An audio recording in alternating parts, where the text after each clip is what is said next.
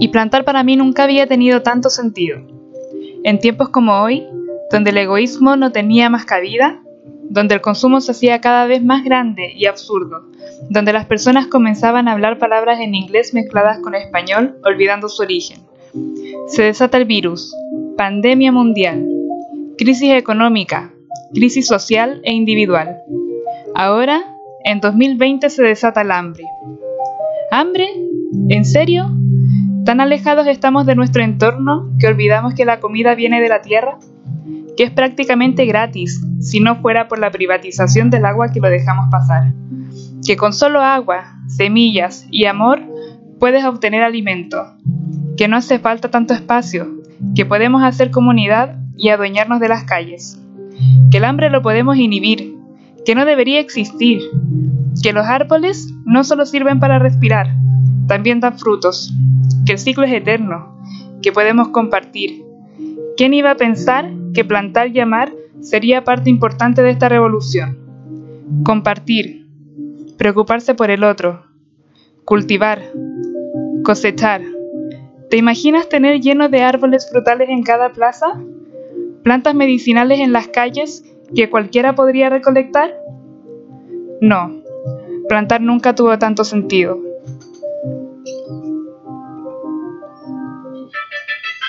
¡Wow! Y con esa hermosa reflexión iniciamos nuestro programa de... ¡Que se haga sinergia!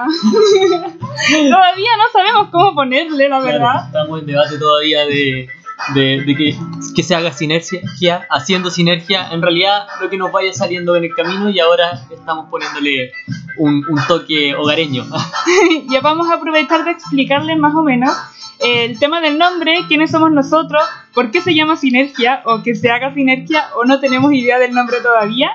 Pero bueno, aquí tenemos aquí al Nico, sí, al zorro, exactamente, Espagilia también. Exactamente, Espagilia-bajo eh, en, en, Instagram por si me quieren seguir. Ahí estoy subiendo siempre contenido, haciendo un poquito de cosillas más raras, esa psicomagia que me gusta. Así que jugueteando. Y estamos también aquí con con Mama Tell. Yo tengo la pyme que se llama Boutique Mama Tell, que también me pueden encontrar en Instagram. Hago cosmetología natural y biomaquillaje para que puedan darse una vueltecilla por ahí. Ay, qué lindo. Ya, pues, ¿y de qué vamos a hablar hoy día? ¿Qué, este, este hermoso texto que nos leíste, que salió de tu corazoncillo, ¿de qué, ¿a qué nos viene? ¿A qué nos llama?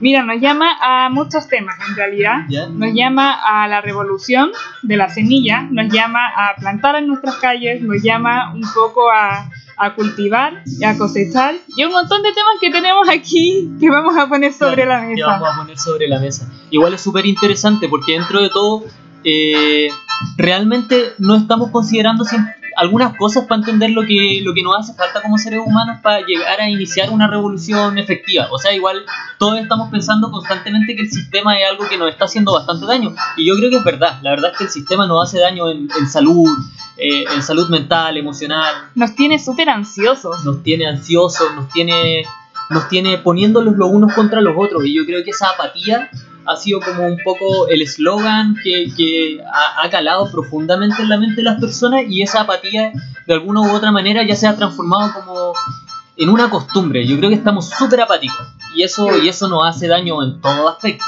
sí, hay que romper con eso. Hay que romper con eso, como dices tú. Y, el sálvate tú solo, el enciérrate.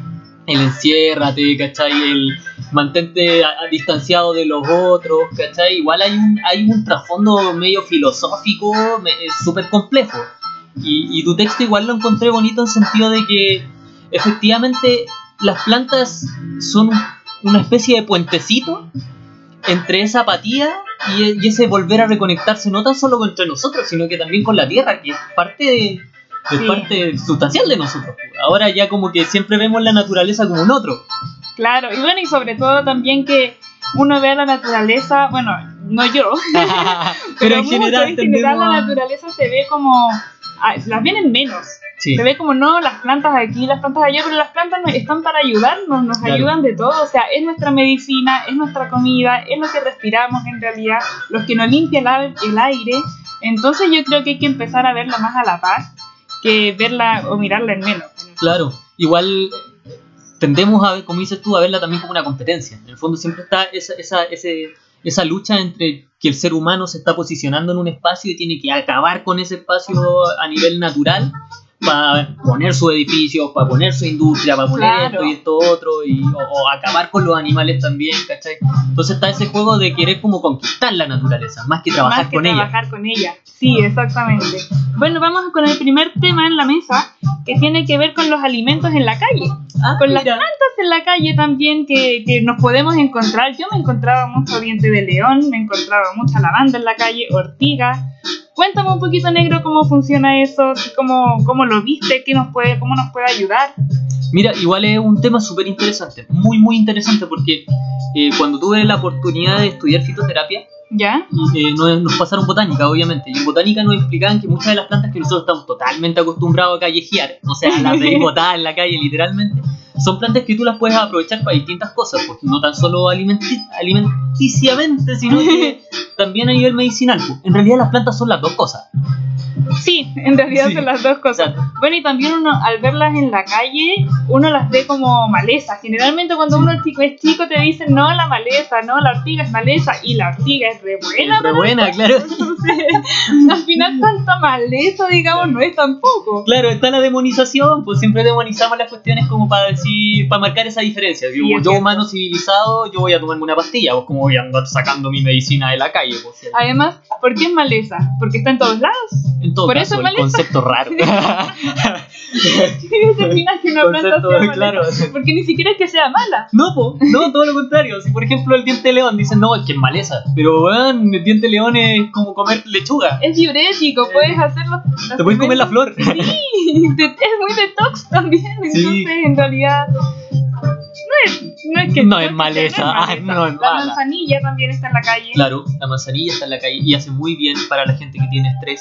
Ahora, el problema que eh, yo estuve viendo también de recolectar plantas de la calle, no sé si, si es eh, real o no, que tiene que ver con el smog, que como las plantas generalmente están en la calle y pasan muchos autos, también las contaminan con Sí, él. no, sí, igual eso, eso es una de las cosas que uno tiene que mantener en cuenta cuando hace una recolección en calle, ¿cachai? O sea, nosotros, yo igual trato de usar bastante de las plantas que crecen a mi alrededor y eso significa ir a recolectar a veces en la calle, sobre todo en septiembre cuando empieza a, a- a crecer la ortiga que hace muy bien y la gente, la verdad es que la utiliza bastante.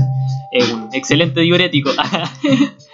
Y, pero la verdad es que como dices tú, eh, muchas de las plantas que nosotros estamos acostumbrados a ver en la calle se ven contaminadas. Obviamente por, por orina de animales, por el tránsito de los vehículos, el tránsito de las personas, y eso uno tiene que tener ojo porque cuando las recolectas están contaminadas, tenéis que partir de esa base. Ojalá ir a áreas donde las plantas no estén a ese nivel de exposición. O sea, los que Claro. pueden ir a- al campo, hay un parque a hacerlo, pucha, la raja, sería lo ideal. Cerca del cajón del Maipo hay mucho de edad de oro. Sí, el dedal de oro es excelente para como antidepresivo, como ansiolítico. Sí, tú Los lo pétalos. ocupas harto en los elixires de fajiria. Sí, de hecho es una de las plantas que más usa la gente de espagiría. Te piden así. Sí, no es que me lo pidan, se lo receto. Están obligados a tomar de oro. Bueno, también eh, generalmente en las carreteras, no sé si te has dado cuenta, eh, en- cuando uno dobla en las rotondas y en el Plaza Oeste también hay harta lavanda.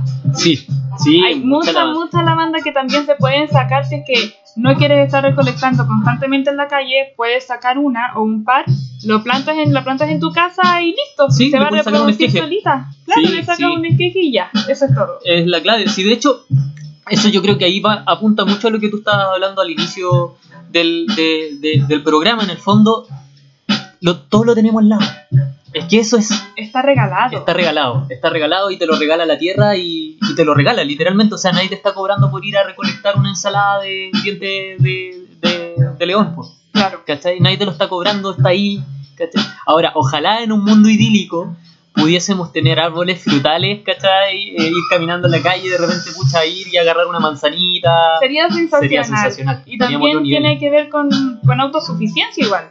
Exactamente, la autosuficiencia que es lo que nos hace falta, igual los medios productivos que, hacen funcionar esta máquina que, que es la Matrix, ah, eh, son, son medios que están en función de em- empoderarse de distintas áreas que, que forman parte del ser humano. Está la educación, está la medicina, Están, y, y en estas grandes cuestiones está también la alimentación. O sea, nosotros Claro. igual le hemos entregado la alimentación a estos giles. Se, la hemos, se la hemos dejado casi completa Claro. porque no estamos haciendo nada. Nosotros creemos que por tener un espacio pequeño, nosotros en nuestro caso que vivimos en un departamento, ah, es que vivo en departamento, no tengo espacio para plantar. Claro.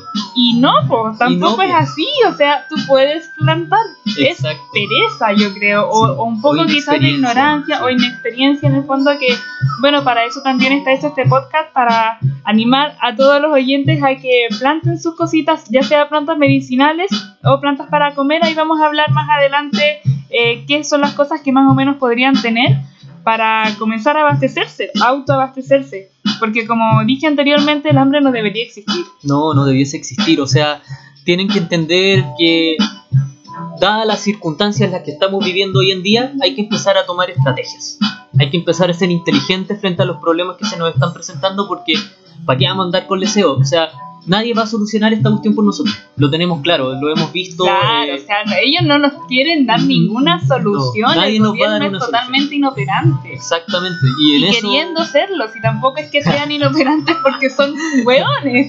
bueno, un poco también. Un poco también, pero son buenos que tienen un MBA, po, weón. No me van a decir que no se, les, no se les ha ocurrido o no se les ha pasado por la mente plantar árboles frutales. Claro. Eso no lo hacen porque no quieren. Yo no entiendo por qué tienen solamente ornamentales. Porque, como decís tú, pues de repente, no sé si es por ponerse conspiranoico, pero efectivamente te conviene que la gente no sepa alimentarse. Claro.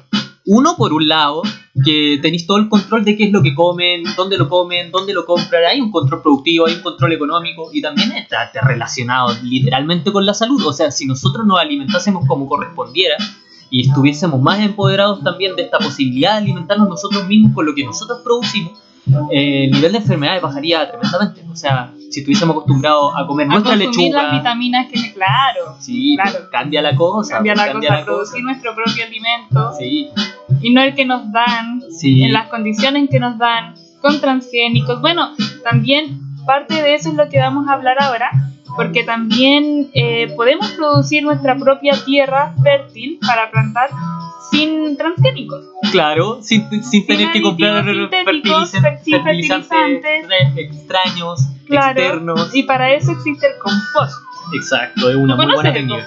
Sí, Todos nosotros hicimos el compost está muy de moda en el fondo ahora. Sí, eh, Y me gusta esa moda y ojalá que deje de ser moda y que sea un estilo de vida y que todos aprendamos a hacer compost para que tengamos en nuestras casas. Sí, la verdad es que como dices tú, eh, hay una moda que está creciendo últimamente que, que va en muy relación con el respaldo ahí de las plantas, del compost, del empoderamiento de todo esto.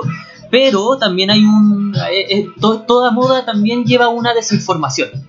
¿Cachai? Claro. Entonces cuesta de repente encontrarse con una información de fiar, cuesta encontrarse también con gente que tenga la experiencia y que te pueda decir, oye, ¿sabéis qué? Yo armé compost y nos pasó esto, esto otro, esto otro, ¿cachai? Eh, De hecho, hay mucha gente en el boutique que es muy pro naturaleza, que tiene todas las ganas de plantar, que tiene todas las ganas de hacer compost, pero tampoco sabe por dónde empezar. Porque como Internet tiene una gama tan Sí. grande de información, uno no sabe por dónde partir, a quién creerle, a quién no.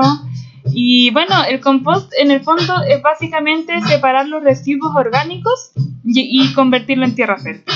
claro, Nada más. Es Simple. tan simple como eso. Es un recipiente donde tú haces ese preparado. claro, Así que, mira, yo tengo una amiga ya, que es una persona común y corriente, tal cual como cualquier persona que nos podría estar escuchando o cualquier persona como, como, nosotros, nosotros, que empezó a hacer el compost. po. ya, Eh, ¿Podrías tú empezar a presentarla ya, mientras yo hago el llamado ya, para que conversemos con ella y así motivemos a la gente a que cualquiera lo pueda hacer y le podemos hacer las preguntas que quizás están en la mente de muchos también? claro, ya, a ver, vamos. Bien, ella se llama Daniela. Daniela es una, una amiga cercana nuestra de la familia, muy importante porque ella nos ha mos- demostrado que para aprender a hacer todas estas cuestiones no se necesita mucha ciencia, sino que lo único que se necesitan son ganas. Nada más que eso. Nada más que eso. Y la verdad es que las ganas son súper importantes y eso es lo que nosotros queremos hacer un poco con este capítulo, de generar una especie de sinergia con ustedes para motivarlos en que hagan y se metan en este mundo. Al final es súper importante que todos entendamos que no hay que ser experto para empezar a hacer las cosas, porque todos vamos a fallar en todo lo que nos vayamos a proponer, porque es parte de la gracia. En el fondo, Maestro Yoda lo dice. Eh, el, ¿cómo era? El fracaso gran maestro es. Y es verdad, en el fondo, u- una de las El cosas fracaso te enseña mucho. Y a través del fracaso se aprende también. que... Exacto. Aquí tenemos al teléfono. Aquí tenemos a el Dani. ¡Uh! a ver. ¿Aló? ¿Aló? Hola, Hola, Dani, ¿cómo estás? ¿Quién y ustedes? Muy bien, muy bien. ¿Cómo Hoy estamos al aire. Sí, ya Ah, estamos ya. al aire. Oye, Qué queríamos bueno, ya, hablar ¿cómo contigo. Teníamos muchas ganas de hablar contigo. Porque cuando te fuimos a ver la última vez, nos mostraste eh, los compost que tienes tú. ¿El qué, perdón? El compost. Ah, sí. Bueno, ¿Están los chiquillos? Hola, chiquillos. Hola, chiquillos. ya, ahora sí. ya, dale. El compost. Sí. Nos ¿Cómo conseguimos cómo- acá el tema de, de los gusanos, de los gusanos estos rojitos, gusanos californianos, Ya. y como somos de un lugar rural, eh, hubo unas personas que con muy buena voluntad nos regalaron un poquito. Ah, les Con regalaron eso- los gusanos. Nos regalaron los gusanos. Ah, oye, Dani, espérame. ¿Cómo partió primero la idea de que hicieran ustedes el compost? ¿Qué se te vino a la cabeza? Mira, lo que pasa es que queríamos plantar árboles, plantas y la tierra acá no es muy buena. Entonces Ah, habíamos pensado cómo, cómo hacer que eso anduviera bien. Y esa idea se cruzó con que, como vivimos medio lejos, no es fácil botar basura acá. Para ir a botar la basura yo tengo que ir en auto. ¿Cachai? Ah, eso. Entonces ahí se como- tenían que reducir la basura. teníamos que reducir la basura de alguna manera. Ah, ¿Cachai? ya, sí. Y la en el primer intento eh, lo hicimos así como a lo que nosotros creíamos y llenamos un tambor con cosas. Y fue la De, peor. solamente un que- espacio. claro, y empezamos a tirar basura nomás, así orgánica, pero como que no la supimos tratar y empezó a a generar gas y todo el tema.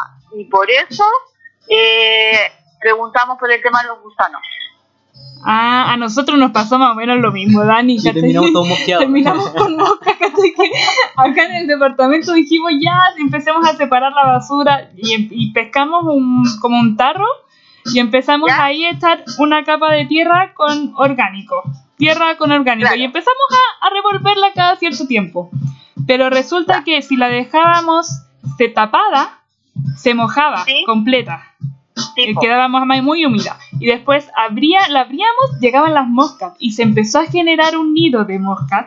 Nosotros en el No, departamento y después empezaron como... Teníamos que estar echando las moscas, pues entonces al final dijimos, no, esto tiene que tener otra ciencia, no puede llegar y ser así nomás. pues". Sí, no, y además ahí uno después va entendiendo, al menos como yo lo he ido percibiendo ahora, que lo que le provoco a las, a las gusanas, como le digo yo, es su hábitat, ¿cachai? Entonces, en el fondo, también le, le pongo paja al, al que al primer compost que hicimos, que lo hicimos a la tierra, le hicimos como una capita de cartón, de paja, y lo fuimos como haciendo como, como que fuera su casa, ¿cachai? Ah, en, en el fondo es como la casa para los gusanos y, pro- y el producto de eso se forma la tierra. Claro, claro. ¿Cómo, si De nosotros hecho, quisiéramos hacerlo, ¿cuál, ¿cómo se hace? Si, no, si nos podrías explicar un poquito como los pasos a seguir. Mira, yo encuentro que es súper fácil. Es conseguirte esos gusanos californianos, se llaman, que son Ya. unos gusanos rojitos, eh, que se reproducen muy rápido. Al menos a nosotros nos reproducieron súper rápido.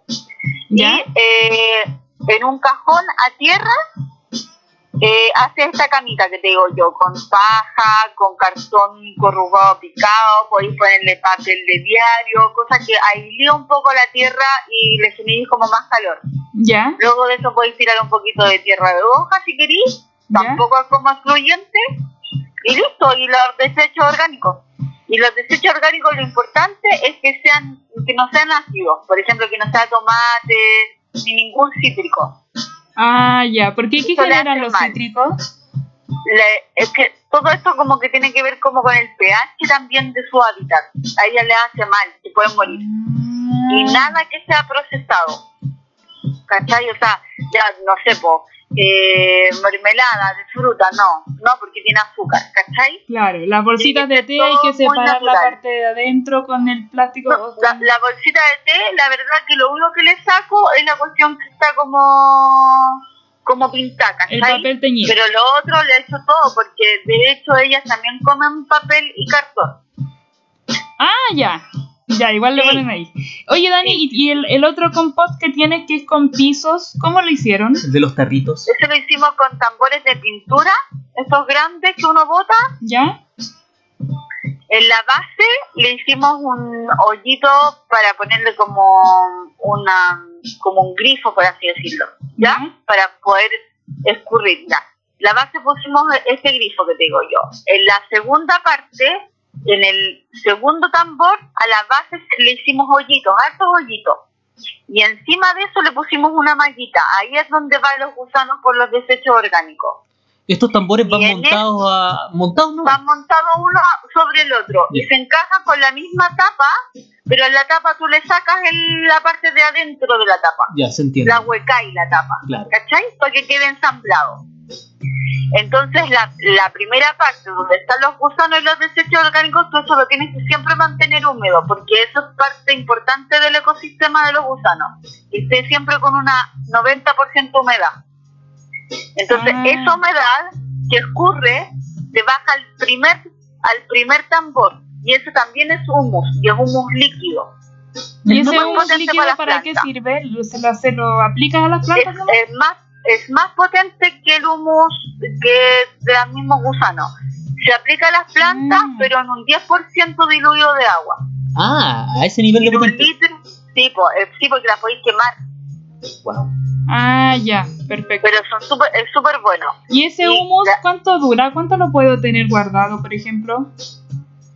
Mira, la verdad que a nosotros no nos dura mucho porque como que lo aprovech- porque igual este proceso es lento, ¿te das cuenta? O sea, los gusanos desde la primera vez que nosotros pudimos sacar humus de ellas, oh, nos debemos haber demorado por lo menos cuatro meses.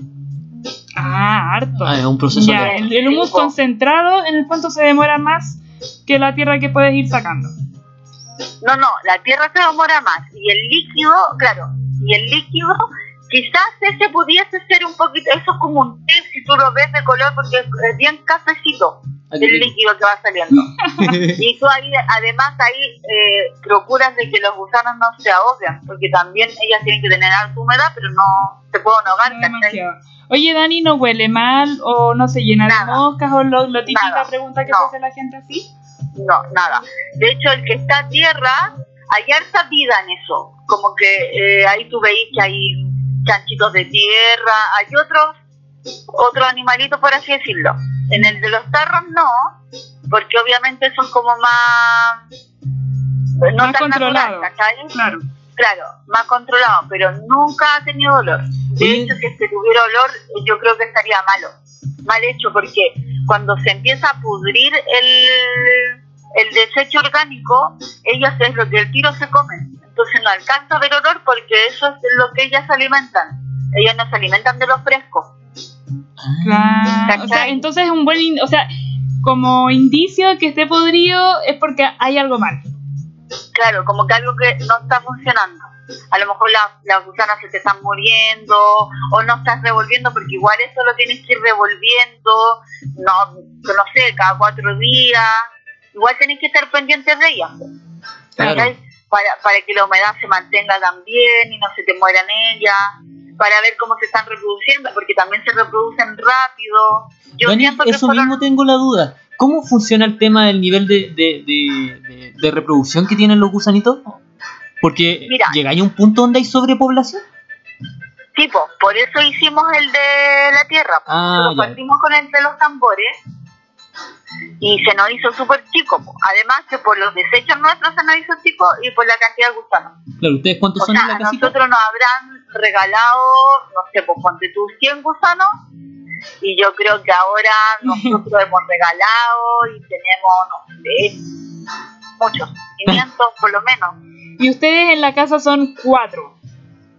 Claro, O sea que el, el de los tarros sirve como para dos personas. Es que Claro, todo depende un poco De cuánto, de, A cuánto desperdicio Sí, pues porque esto tiene que ver mucho de alguna manera como con el ciclo de todo. po. Claro. Entonces, efectivamente, si compréis, comís mucho de supermercado, mm, no vaya a tener mucho que echarle a los gusanos. Claro. Oye, Dani, y como para finalizar, ¿algún consejo que le puedas dar a la gente o algún tips que tú hayas aprendido para que no cometan el mismo error? Mira, yo creo que atreverse, atreverse y como ocupar el tema de de las redes de, de, de la información. Hay un montón, yo nosotros no sabíamos cómo hacerlo, nos metimos a YouTube y empezamos a preguntar a las personas y nosotros íbamos a comprar los gusanos y finalmente fue aún mejor porque nos regalaron. Ahora nosotros también estamos regalando, como yo creo que es importante hacer como este boca a boca. ¿cachai? Como que la gente Claro. empieza a entender que es más fácil de lo que uno cree y que en el fondo es, es tener dos basureros. Yo tengo dos basureros, uno que es de desecho orgánico y lo otro que es desecho normal. Y todos saben que eso es el desecho, mi, mi hija que tiene dos años, sabe que eso es para la gusana. O sea que no hay excusa, Empezado. no hay excusa. No hay excusa porque es fácil. Y eh, cuánto vaya a demorarte en hacer nada, porque es ocupar otro basurero nomás. Y, a la- Claro. yo, y yo lo voy a dejar la comida a ella cada tres días. Tampoco se te va a echar a perder eh, o se te va a poner hediondo eso en la cocina, en un basurero, en tres días. Y aparte que la calidad de la tierra que sacas para las plantas es mejor que cualquier cosa que puedas comprar. Tipo, tipo, de todas maneras. Entonces, y además que es como un ciclo, a nosotros como que de alguna manera nos ayuda porque nos disminuye la cantidad de basura que también tenemos que botar. po.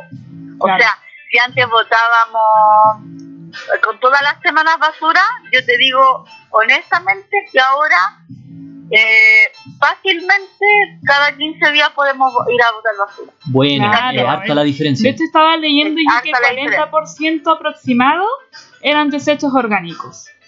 O sea, del sí, 100% porque uno no lo- sí, uno no lo dimensiona y después empiezas como, esto es como que te va agarrando, ¿cachai? Entonces vais viendo que ya separaste el desecho orgánico y ya no es desecho, entonces ya después empezamos a separar las botellas. Claro, y ahí empezás a entrar en el juego.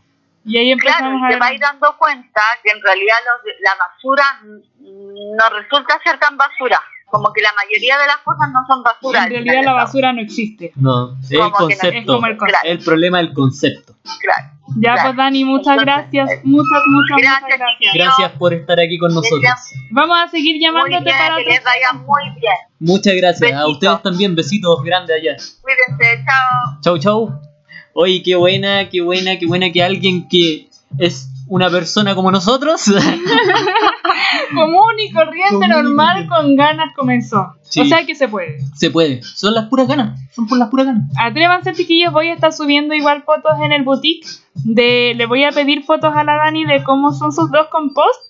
Y vamos a estar recomendando también pymes o tiendas de Instagram porque ya esto es un boom. Sí, sí, y hay que aprovecharlo. Miren, sobre todo ahora que estamos medio encerrados y estamos como en toda esta situación pandemic, eh, plandemic, o ojo ahí, Eh, hay que empezar a, empoderarse de ciertas cosas, que es lo que habíamos hablado delante. Bueno, en el fondo hay que empezar a tomar ciertas actitudes que son distintas y si, si, si alguien tiene espacio en el patio, yo creo que ya, nosotros la cagamos cuando se nos ocurrió meter el compost en el departamento sin gusanos. Un mal Una idea consejo, terrible. fue un mal. Pero de esa idea terrible sacamos una muy buena tierra, igual. Sí, a pesar de esa idea terrible, deshicimos todo, pescamos la tierra, la, la pusimos en unos maceteros al final para que termine, se terminara el proceso y esa tierra nos ha servido pero de maravilla. Espectacular. Espectacular. Sí. Así que eso, pues chiquillos, a intentarlo, pruébenlo. Mójense nomás. Atrévanse. denle, denle, denle. Eso es parte un poco del juego que tienen que hacer. Sí, y bueno, por último los vamos a dejar con un temita de Wallow Wheat para aprovechar eh, de, de Promocionar la música promocionar la chilena, música po. chilena. Sí, Exactamente. sí. Aparte que es un tema precioso que yo creo que a la mayoría les va a encantar y va mucho también con lo que hemos estado hablando. Exactamente. Así que démosle. Aquí viene Wallow Way. Chao, que estén muy bien, los queremos mucho. Saludos y gracias por llegar a este punto. Hoy solo quería descansar, fumar para poder soñar. Un día bastante agotador, una ducha me puse a pensar y trasnochado por carrete. ¿Por qué no por cantar? Y aquí estoy sentado con mis versos siempre en el mismo lugar. Y no es que nada más me importe, pero son tantas emociones, necesito descargarme y este es mi deporte, mi transporte amarte y es que solo tú me entiendes. Solo a ti puedo contarte y cantarte para desahogarme. Y no es solo tirar tinta al tintero y punto aparte. Es más que eso un sentimiento donde puedo descargarme, recargarme de energía, como lo hacía mi madre, eso siempre yo veía. Ahora sé lo que se siente ser un padre, madre mía, aunque en el cielo tú estés, sé que siempre tú me guías. Haz lo que tu corazón sienta, eso siempre me decías, solo siento que mi voz llena mi alma de armonía. Y solo siento que mi voz llena mi alma de we, real yeah. Solo quiero cantar